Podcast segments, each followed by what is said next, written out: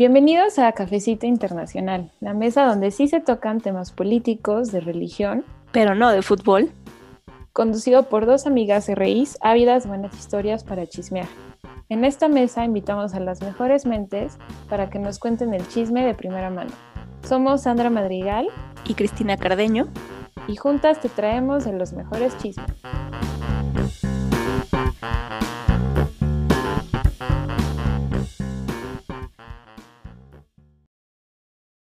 Hola, bienvenidos a este episodio de Cafecito Palomero. Y para este mes, ya que es el mes que se celebra el Día del Amor y la Amistad, quisimos hablar sobre el amor romántico desde otras perspectivas, como es el budismo. ¿Qué dice el budismo del amor? Eh, si hay semejanzas entre estas dos perspectivas, diferencias y todo esto. Para abordar este tema, decidimos eh, ver la serie de Bridgerton, la cual vamos a platicar un poquito más en el episodio. Vamos a comentar cómo se ve el amor en esa serie en aquellos tiempos del siglo XIX en Inglaterra. Y para tocar este tema del amor, invitamos a Pedro Madrigal. Él es profesionista de ingeniería industrial y es aficionado en estos temas del amor desde una perspectiva budismo. Ha leído pues muchos libros sobre el Dalai Lama, sobre pues el budismo en general. ¿Qué tal? Un honor ser invitado a este canal de Cafecito Internacional.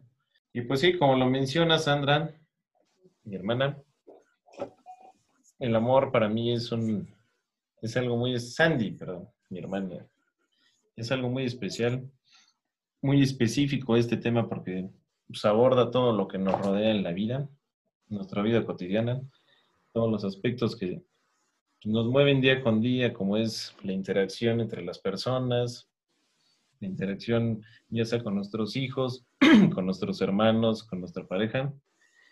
Por eso me, encantó este tema, este, esto del amor desde la perspectiva budista. Y pues... Pues bueno, vamos eh, a empezar a platicar sobre la serie para quien no la ha visto. La serie se sitúa, como ya había mencionado, en, en el siglo XIX en Inglaterra.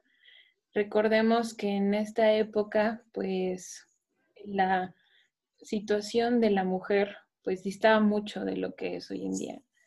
Eh, era una época donde la dependencia de la mujer hacia el hombre era tal que su vida se definía con el matrimonio. Como se puede ver en la serie, durante toda su infancia y juventud em, inicial, las mujeres eran preparadas para ser amas de casa, para para contraer matrimonio con un buen partido.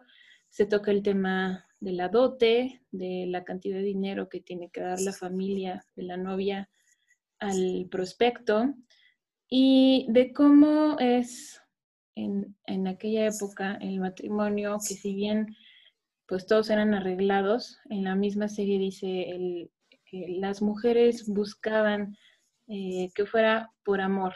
Y al decir por amor, era que se entregaban totalmente a su pareja, em, dejaban al lado todo, eran este, serviciales, tiernas, tenían que tocar el piano, cantar y todo esto, ¿no, Kiki?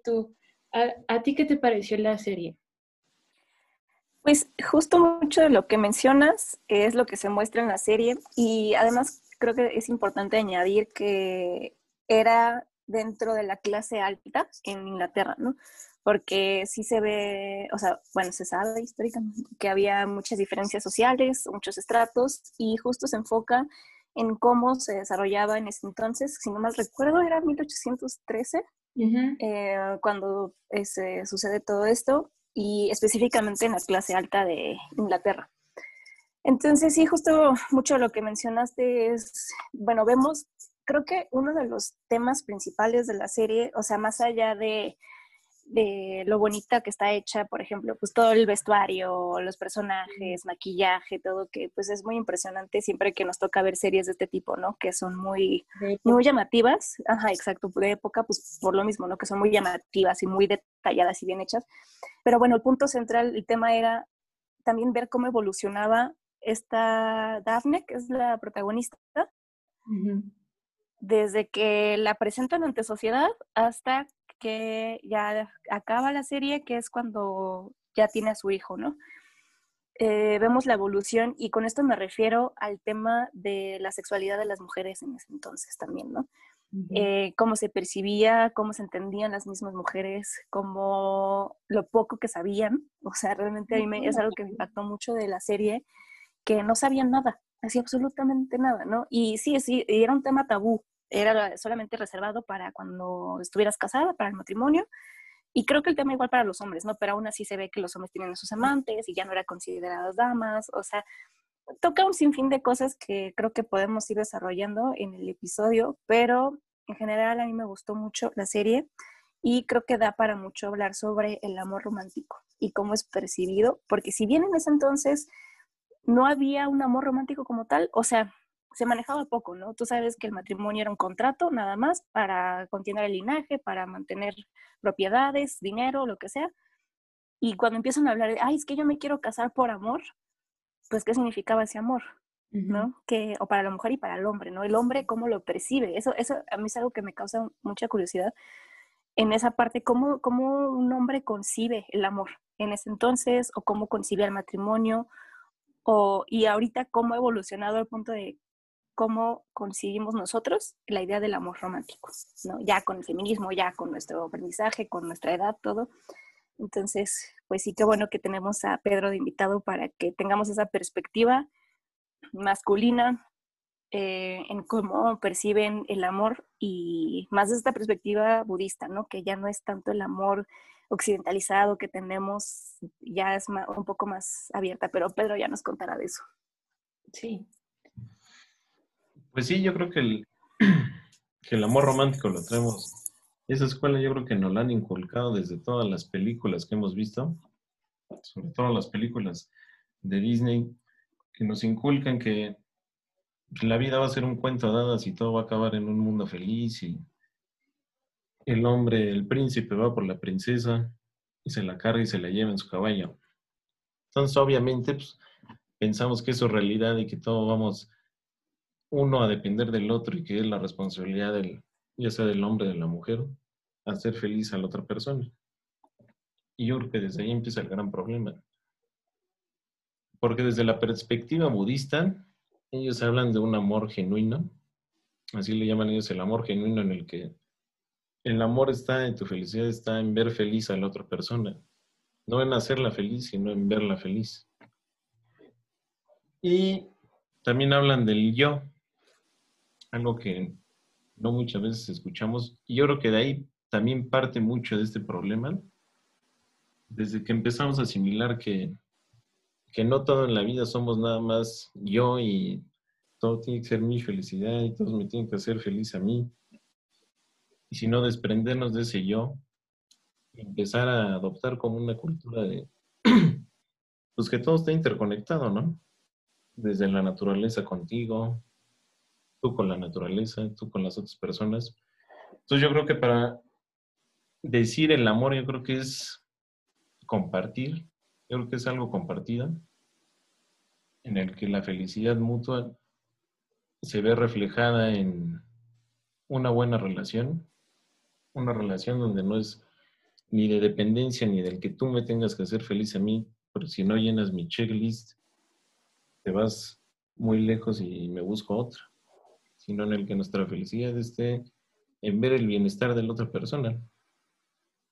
Yo creo que esa es la felicidad. Y en el budismo hacen mucho hincapié en el yo, en una mente más altruista, una mente que no solo pensemos en nosotros, sino en las otras personas, en que todo está interconectado. Y hablan mucho de la conexión universo-ser humano, naturaleza-ser humano. El amor hacia la naturaleza, el amor hacia los individuos, el amor hacia los animales, sobre la trascendencia, de cómo la vida no solamente es la que estamos viviendo ahorita, sino tuvimos vidas pasadas y tendremos vidas futuras. Que eso nadie no nos dice, ¿no? Más en el mundo occidental, que ahí te dicen, ¿sabes qué es en esta vida lo que tienes y lo que no hagas en esta vida ya nunca lo hiciste? Entonces gana la riqueza en esta vida, explota en esta vida, ten las parejas en esta vida porque ya no vas a tener otra. Entonces yo creo que eso es lo más importante, pensar en esa trascendencia. Entonces yo creo que pensar en la trascendencia y pensar que no todo lo que podamos hacer es en esta vida, no explotar como nos lo inculca el mundo occidental, de ese capitalismo así efervescente, tienes que hacer la riqueza, tienes que tener todas las parejas que puedas ahorita, ya todas las madres que puedas hacer ahorita, porque si no ya vale madre, ya nunca lo vas a hacer. Y en el budismo no, y al contrario te hablan de la trascendencia y pues, de que somos energía eterna. Como dice la, la física, no se crea ni se destruye, solo se transforma. Entonces yo creo que ahí es esa cultura, yo creo que desde ahí viene mucho de esto del amor. Las raíces vienen desde entender que, que todo es un conjunto, que todo está conectado. Yo, yo he visto mucho, conozco muchas personas que, yo creo que desde, desde que empieces a frialdad con la naturaleza y con el mundo, ya no puedes tú decir y hablar sobre el amor. Desde que sientes esa frialdad con el mundo, con los animales, con la naturaleza, otra vez lo hago hincapié en la naturaleza porque ahí he visto muchos ejemplos de cómo esa humildad y esa empatía con la naturaleza te hace verdaderamente una persona más abierta y más, más sensible, más empática que eso lo vas a llevar a una relación. Actualmente, como que en nuestras sociedades, haz todo lo que puedas en esta vida, ¿no? Y a los hombres, las mujeres que quieras, y bueno, también ya las mujeres, aunque todavía hay muchísimo peso como de crítica de la sociedad hacia una mujer que quiere salir con muchos hombres o así, eh, pero que en la serie, en Bridgerton, esto solo está permitido para los hombres, o sea, para los que han visto la serie, em, como recordarán, la, aunque estén casados, los hombres son los que pueden seguir eh, teniendo miles de mujeres, eh, hacer lo, que quieran, mientras que la mujer, aunque ganó más libertades y está, entre comillas, protegida, em, son los hombres los que pueden hacer como que este, esta pasión desenfrenada de lo que quieran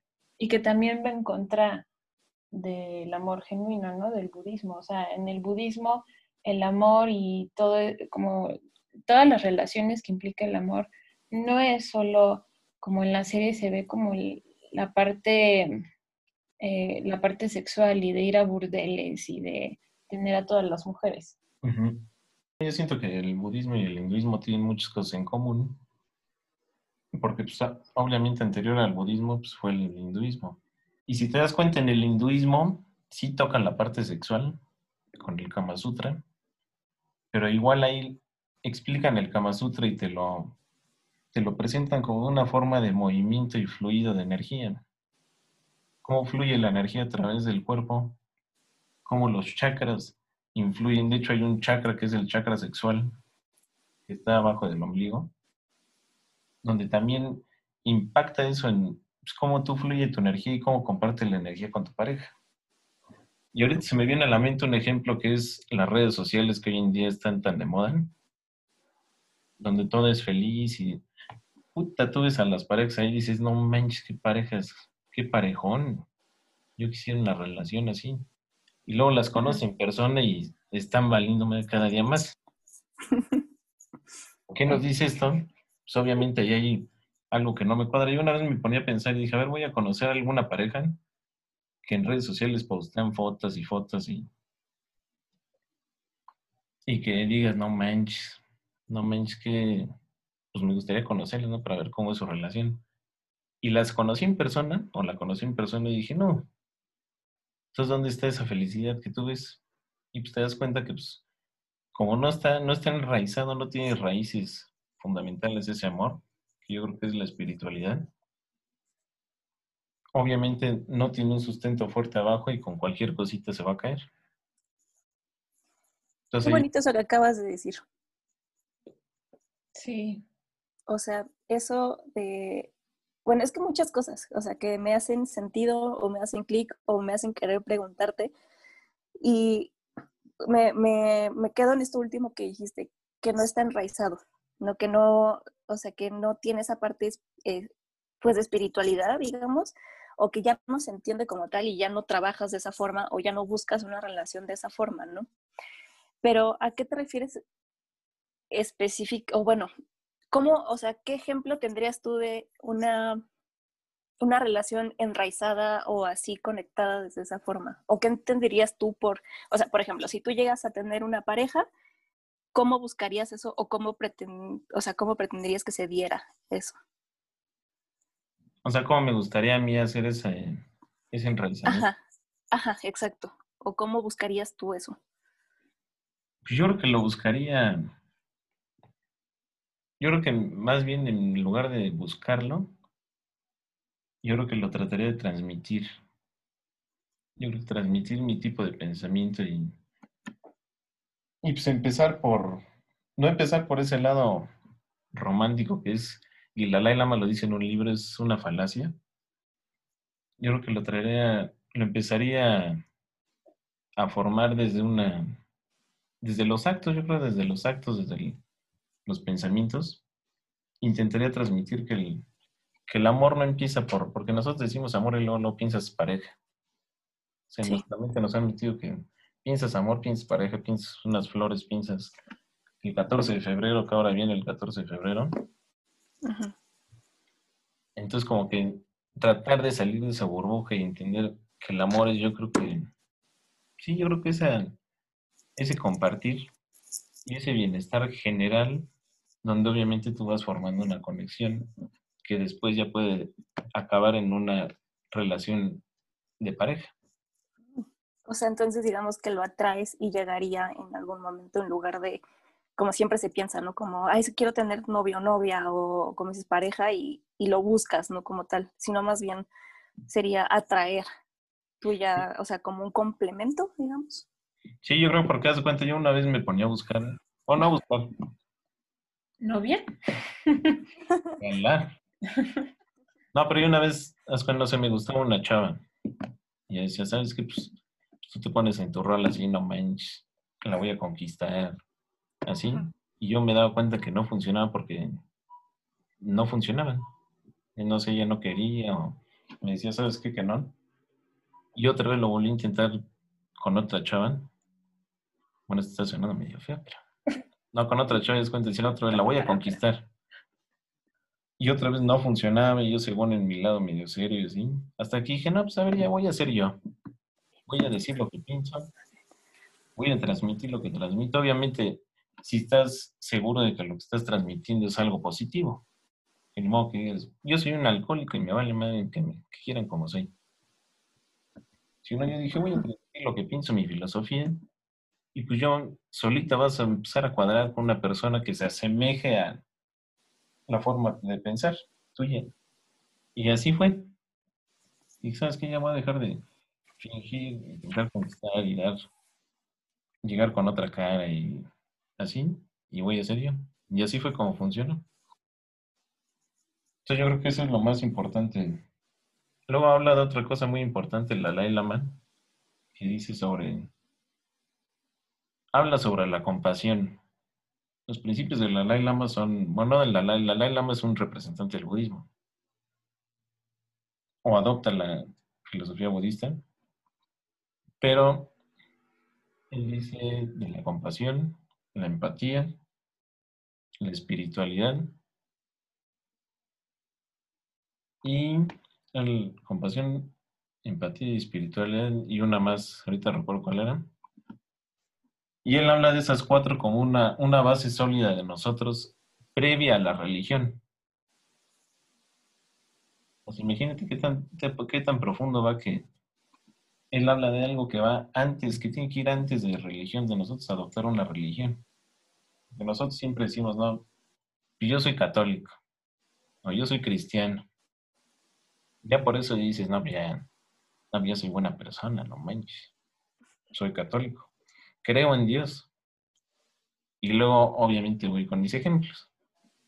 Conoces una persona que es muy católica y te das cuenta en sus actos de que no hay empatía, el egoísmo está el 100%, y muchas cosas que tú pues, se supone que eras de religión, ¿no?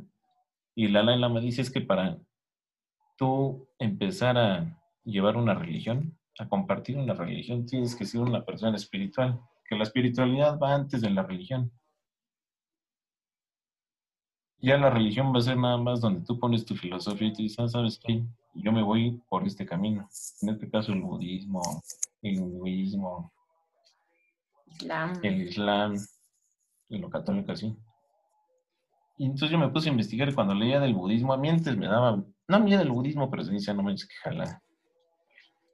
Y luego te das cuenta pues, de cómo todos se basan sobre lo mismo. O sea, realmente si te vas al núcleo, si te vas a lo que decía Jesús, lo que decían los apóstoles, o lo que decían, lo que decía el budismo, el islam, pues te das cuenta que todo se basa en la espiritual, en la espiritualidad. Y en esa espiritualidad hablan del amor justamente.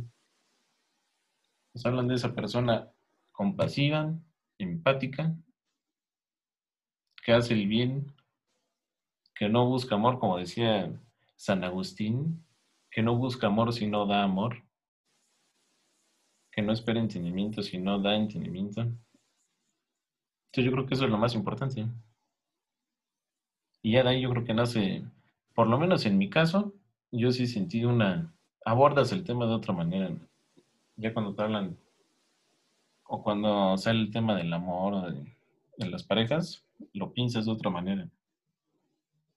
Haz cuenta, no sé ahorita las aplicaciones que están de moda, Tinder y Bumble. ¿Ustedes dirían que es amor? O sea, que tú buscas a mm, una persona por, no. por amor. ¿Por qué no? No, yo creo que hay, o sea, creo que hay otras cosas antes de amor, ¿no? O sea, que buscas satisfacer. ¿Tú qué piensas, Andy?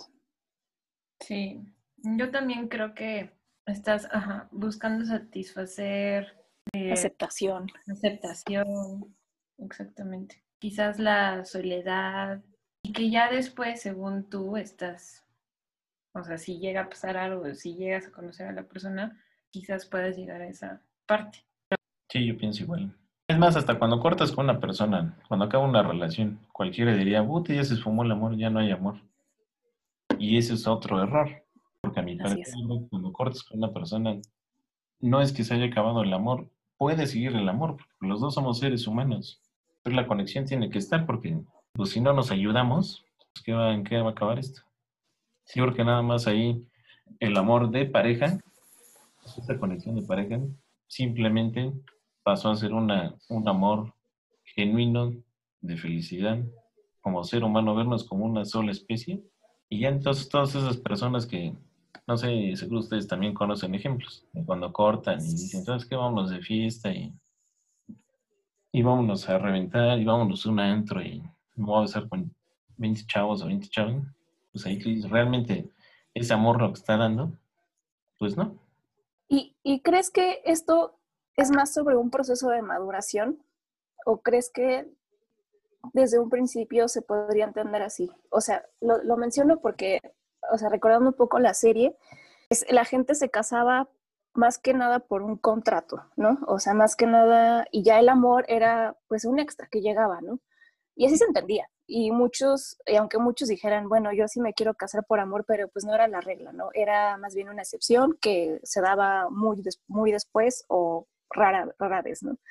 Y creo que iba mucho más un tema de dependencia también ahí, o sea, de, ahora sí, literalmente la mujer dependía del hombre, ¿no? Porque pues si no, el hombre no tanto porque pues tenía más libertades, se permitía más cosas, pero la mujer no, ¿no? Entonces creo que siempre en este tema, y creo que este tema ha perdurado, ¿eh? O sea, creo que hasta la fecha, si bien ya no es tanto en que me caso porque me tengo que casar, ya hay más libertad de escoger al menos, pero al menos, pero siento que en muchas relaciones y lo decimos sin ser psicólogos, ¿no? Pero se ve mucha dependencia, ¿no? Puede ser de hombre a mujer hacia los dos, ¿no? O, hombre a hombre, o sea, hablando de relaciones en general, o sea, no necesariamente heterosexuales, ¿no? Pero ¿qué, o sea, ¿tú crees que más que nada esto es un proceso de maduración? O sea, lo que dices, entender que es todo lo que has dicho hasta ahora, ¿no? Como entender que el amor específicamente de pareja se, no se busca, sino más bien se da ya siendo tú lo que eres, si tú das amor, si tú tienes esa vibra o no sé, o sea, pero por ejemplo ahorita que mencionabas eso de que terminas una relación y vas con otras personas, ¿no? No sé, creo que todos en algún punto lo hemos hecho, o, sea, o al menos hemos hecho similares. Entonces, pero sí creo que ahorita somos personas distintas. Entonces, ¿tú qué opinas? ¿O ustedes qué opinan? Sí, esa dependencia, por ejemplo, en lo de la serie, ¿no? Que hay, es dependencia económica, es dependencia en todos, en todos los sentidos. Y que, pues sí, ya en siglo XXI se sigue dando, inclusive aún después de todas eh, las manifestaciones feministas y los avances que hemos tenido, las mujeres en, nuestros derechos, libertades y libertad de expresión, todo esto, todavía se sigue dando. Y algo que mm, como que se repite y que se inculca, siento yo culturalmente, es eh, la dependencia emocional que se debe de tener en una relación de pareja. siento que si tú ves pues, en, esta serie, ¿no? Pero igual series más, más actuales o películas y todo esto, como que siempre se ve el típico de es que yo me muero sin ti, es que tú eres mi todo. E inclusive son frases que, que, se siguen usando ahorita, ¿no? Eres mi todo, es que yo sin ti no puedo, me muero y todo esto. Yo siento, y después de haber platicado con mi hermano sobre la perspectiva budista del amor, que esto no es amor genuino. Esto es más del amor romántico que pues comenzó en el siglo XX realmente, eh, más como eh, el matrimonio por amor, otra vez entre comillas, porque pues como estamos hablando, ¿qué es amor y todo esto, no?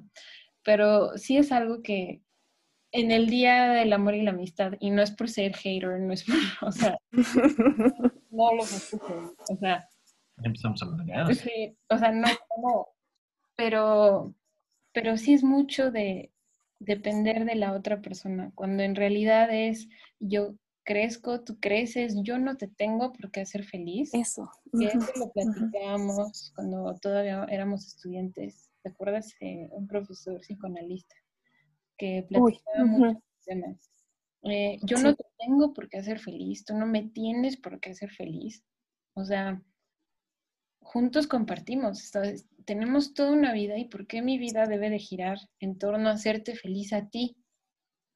O sea, no es así. Y, para quien no llegue a escuchar, o sea, tampoco se lo tome de, la otra manera de, entonces me vale y todo esto, pero es este entendimiento que nos acaba de decir Pedro sobre dar amor, sobre te quiero ver feliz y, y ya, o sea, si no es conmigo, si no, o sea, yo no me entrego a ti así, eh, yo no soy tu propiedad, pues. Sí, yo creo que sí. Y sobre todo, yo creo que donde más se ponen a prueba estos conceptos es cuando, no sé, estás en una relación y truena la relación. Obviamente tú vas a decir, y si se va con otro, se va con otra, como que te pone a prueba y dices, puta. Ahí es cuando sale el egoísmo. Sí, es cuando dices que por qué vas a estar con otro y no conmigo, por qué con otro sí a ser feliz y conmigo no. ¿Por qué no me sigue llorando, no? Sí. Exacto. Y también, siento, y también siento que se entiende como si el otro fuera, o sea, de mi propiedad, ¿no? Y, volvemos a lo que, lo, lo mencionaste hace ratito, Pedro, el punto de capitalismo. O sea, nosotros sabemos bien qué significa el capitalismo, ¿no? Propiedad privada. Y eso se traslada también a las relaciones personales, ¿no? O sea, y que somos nosotros, o sea, cómo nos relacionamos con la otra persona.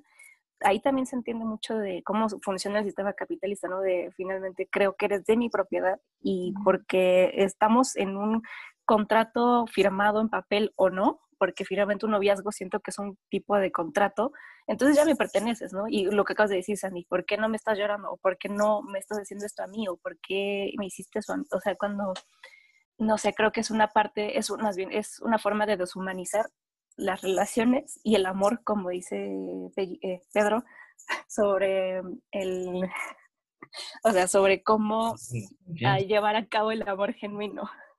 Sí, exacto. Sí, te digo, y más, tú estás en una relación y dices, no, pues sabes que no, pues sí, el amor genuino y la madre, y no, pues yo soy 100% budista. Y entonces la vida te pone una prueba y no sé, tú estás esperando un mensaje de él o de ella. Y tú dices, no, pues yo no le voy a mandar porque pues, que ella me mande o que él me mande. Y luego ya no te manda y dice, no, pues yo no le voy a mandar. Y entonces ahí vol- volvemos a lo mismo, de que empieza a chocar ese, esa filosofía de no esperar amor, sino dar amor. En nombre de San Agustín, quien lo dijo. Son estas pruebas que uno... Ahí es cuando verdaderamente pones a prueba y ves si realmente ya asimilaste esa filosofía. Y luego ya te das cuenta que pues, el mandar o no un mensaje pues, se siente más cómodo y se siente mejor cuando tú actúas de buena manera. Eso me cuenta después. A cuando tú te estás cotizando y sabes que no, que tú me ruegues. Pues cualquiera le gusta tener ahí en cados a tres changos y que te estén rogando. Pero luego ya te das cuenta que no.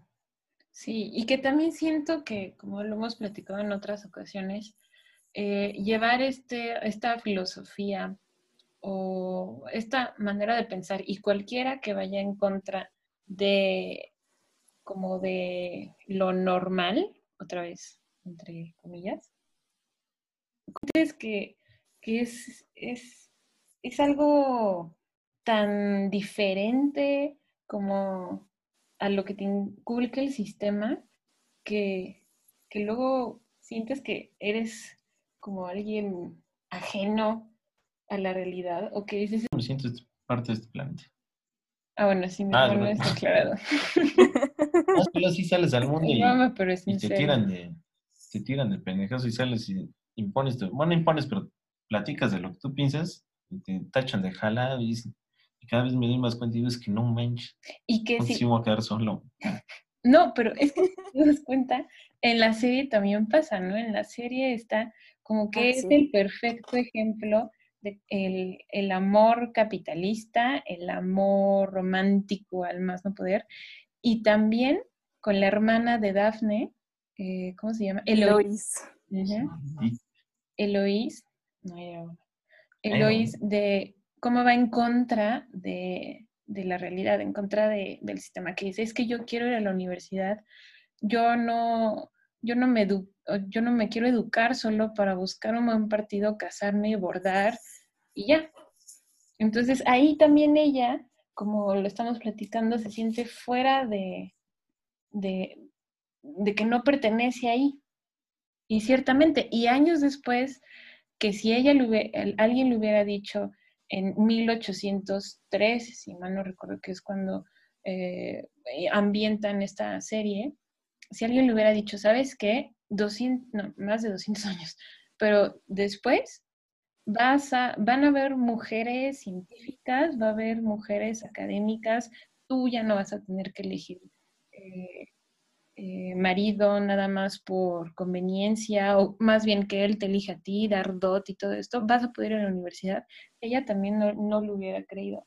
Entonces, para, para no verme tan pesimista en no pertenezco aquí, eh, no sé si en un 200, 300 años, esta idea de amor eh, del capital y todo esto ya haya evolucionado y hayamos llegado a, a esta, como, como la pirámide de Maslow, ¿no? Al, al último de la autorrealización y ya, igual, como el amor genuino, y ya no solo el amor dependiente, el amor eh, de, dependo de ti y hazme feliz y escríbeme y eh, regálame cosas y no sé qué. cumplan todo eso, y por experiencia propia, como sigues sintiendo hay un vacío que no se llena y no se llena, y "Ta madre, pues qué falta, bueno, a ver, vamos a un restaurante otra vez, no se llenó. No, pues vamos a tener una noche de pasión, tampoco se llenó. No, pues llevan unas flores, tampoco. Entonces dices, pues ¿por qué? Y conozco matrimonios también de 30 años que tú los ves y cuando, das cuando tú me dices, Kiki, no, pues tal vez es de maduración Y cualquiera podría decir, no, pues ya un señor de 60 años, pues ya, señor don Maduro. Y te das cuenta cómo es su filosofía. Y pues justamente está en la escuela occidental antigua, esa escuela donde pues aquí es el matrimonio eterno. Y donde la mujer cocina y así los antiguos pensamientos. Y hasta se le inculcan a sus hijos. Entonces, pues obviamente choca con este rollo que estamos diciendo. Siempre que en Facebook ves, no, pues 14 de febrero, goals. Couple goals, ¿no? Sí, esa madre, y ahí los ves echados en un lago en Canadá. con las patitas cruzadas y dices, no manches, qué pareja. Voy a poner mi casa de campaña en un lago. Lo haces y ¡fum! Valma. Yo creo que tío, empieza desde esa. Pero lo subiste a Instagram. Sí, tú lo subes a Instagram y dices, hoy para llenar. Todavía no encuentro bien. Estoy trabajando en mi teoría, pero todavía no sé qué se busca ahí, si no sé esa retroalimentación del público que te llene y te diga, no, órale, vas en, vas en lo correcto. Hermosos. Aceptación, ¿no? Sí, no, todavía no, sí, aceptación o, o como que te hagan creer que estás Validez. Sí. Sí, que validen pero los niños digan, no man, vas bien, vamos. Y lo estaba pensando, es cuando uno tiene una mascota, ahorita estaba pensando en eso. Entonces tú piensas, no, pues este perro es mío, ¿no? Como que el perro pues, es mi sirviente. No mi sirviente, pero como que pues, es, es mi mascota. Yo estoy por arriba de él. Cuando el budismo te habla de, de la naturaleza, es cuenta, la una vez pone un ejemplo de por qué el actuar bien en esta vida es lo correcto. Y él dice que porque si tú actúas mal, no sabes si en la siguiente vida, en tu trascendencia, puedas regresar a este mundo como una mosca, de cuenta. ¿Y cuál va a ser la diferencia entre ser una mosca y ser un ser humano? Él dice que la única diferencia entre un animal y un ser humano es que el ser humano entiende que tiene que ir en pos de la virtud. Así lo dice. En pos de la virtud y la mosca no. Tú ves a esa gente como deshumanizada, así fría, que ve a los animales y los patea y los ve. Y yo creo que ya desde ahí una persona deshumanizada no va a poder sustentar y transmitir ese amor ni, ni compartirlo. Porque tiene esa... esa Eso es muy cierto. O sea... Tú dices, ah, el perro tiene que vivir aquí, y tiene que vivir en estas cuatro paredes, en este cachito. Entonces, ¿por qué siempre vernos como inferior, digo, superior a animales? Y de ahí vienes cuenta de no ser el hombre y la mujer cuando dicen, no, a ver, tú tienes que hacer esto y esto y yo voy a estar arriba de ti. Nos vemos como una especie única que lo que nos diferencia pues es físico, ¿no? Que para, para, llevar, para llevar y practicar un verdadero amor genuino yo creo que se necesita esa parte espiritual antes, la parte de religión. Empezar desde esas bases porque te empieza a cambiar ahí un poco a poco y empieza a entender desde otra perspectiva cómo es, cómo es que funciona compartir la energía. No sé, hasta en una relación cuando tú dices que las parejas dices, vete de aquí porque me estás, me estás transmitiendo mala vibra. Y no te das cuenta que esa mala vibra, pues, verdaderamente existe porque se está transmitiendo energía a través de los chakras. Mejor no me meto porque si no me aviento otra hora. Se podría hacer Pero te das cuenta cómo si, si existe ese fluir de energía que no nos damos cuenta. Tú si a cada rato estás actuando mal y actuando y haciéndola de pedo y así, ¡pum! Te generas esa, esa energía que el Buda lo dice, los Budas. Dicen, lo que tú imaginas, harás. Lo que tú piensas, lo serás. Te dirán, ah, no manches. Pero no, sí. Te das cuenta que sí. Obviamente tú dices, mi pareja es de dependencia, lo vas a crear. Tú dices, yo soy la víctima, lo vas a hacer. Entonces yo creo que para implementar esto tienes que enriquecerte, yo creo que un poco de esa cultura espiritual, corporal, te dan, son como herramientas que te dan. Herramientas para entender, estar todo y decir, ah, pues esto es por esto, se mueve así por esto. Y, y eso que dices de lo que tú imagines, lo creerás y así. Yo creo que también en la serie, no sé si, si se hayan dado cuenta, de Daphne, la cara de drama que trae en toda la serie aun cuando sí se enamora, trae una cara así como drama de sufrimiento, nostalgia, que es, eso me, me, acordó mucho ahorita con lo que estaba diciendo Pedro. Esto con lo que dices, también me acordaba mucho de si ya en este momento entre dos personas es difícil entender eso y llevarlo a cabo y practicarlo y justo todo lo que mencionaba Pedro y, me acordé porque fue una escena, o bueno, fue una parte que a mí me impactó mucho, que yo no, o sea, que sigo procesando, cuando dice, yo no quiero tener hijos, por la razón que sea, yo no puedo tener hijos, ¿no? Y ella dijo, bueno, no me importa, me caso contigo, aunque yo sí quiera hijos, yo renuncio a tener hijos porque ella pensaba que físicamente estaba impedido a tener hijos, ¿no? Hasta que se da cuenta después, ya casados, que no, que era porque él había jurado, el, ahora sí que en el hecho de la muerte de su papá, que no iba a tener hijos. Y, y, si te das cuenta, pues viene todo el tema del honor, de cumplir tu palabra como hombre y todo eso. Entonces a él era algo que le pesaba y decía, es que yo de verdad no voy a tener hijos. Por traumas personales que él tenía, pero la forma en la que ella lo fuerza a tener hijos en un principio, eso ahí me, o sea, se me hizo algo demasiado fuerte porque sí me hizo pensar mucho, ¿no?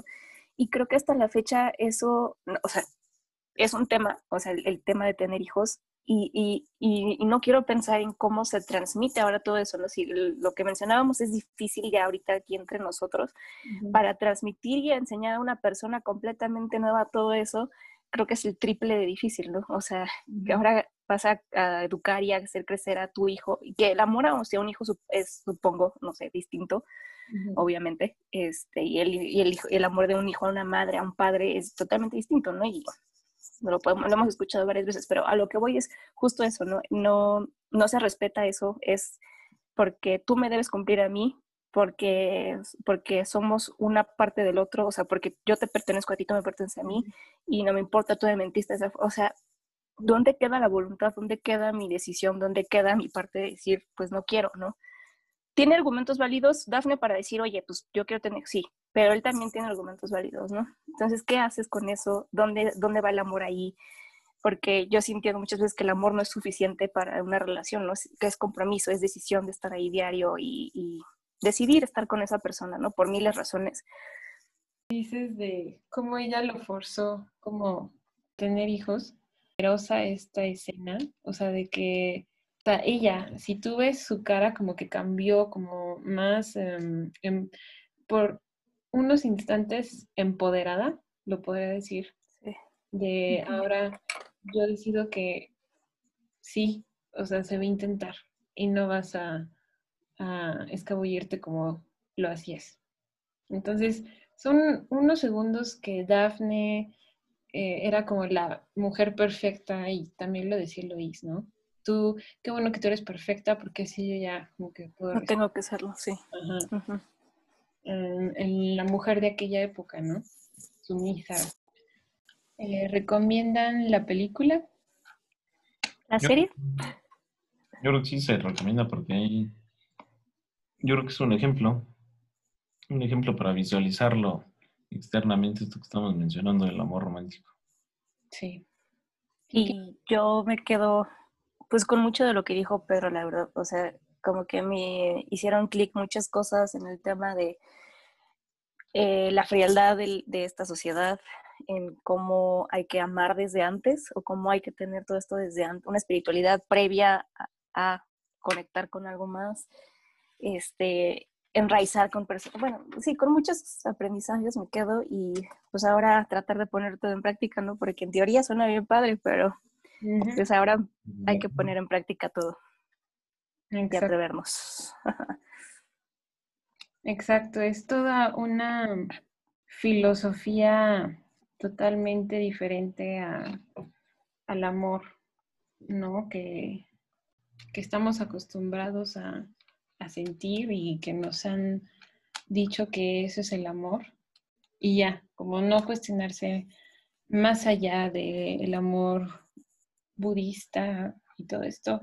Así que sí, sin duda fue un episodio bastante interesante de comparación utilizando esta serie. Así que véanla para los que no la han visto y quizás ya les hayamos dado unos puntos pues de reflexión y de análisis para que la vean desde otros ojos. Muy, muchísimas gracias por habernos escuchado en episodio. Y este fue Cafecito Palomero, la edición de febrero. Desmintiendo el 14 de febrero. Desmintiendo el 14 de febrero. Sí. Disfruten su 14. Sí. Y nos vemos en el próximo episodio en Cafecito Internacional.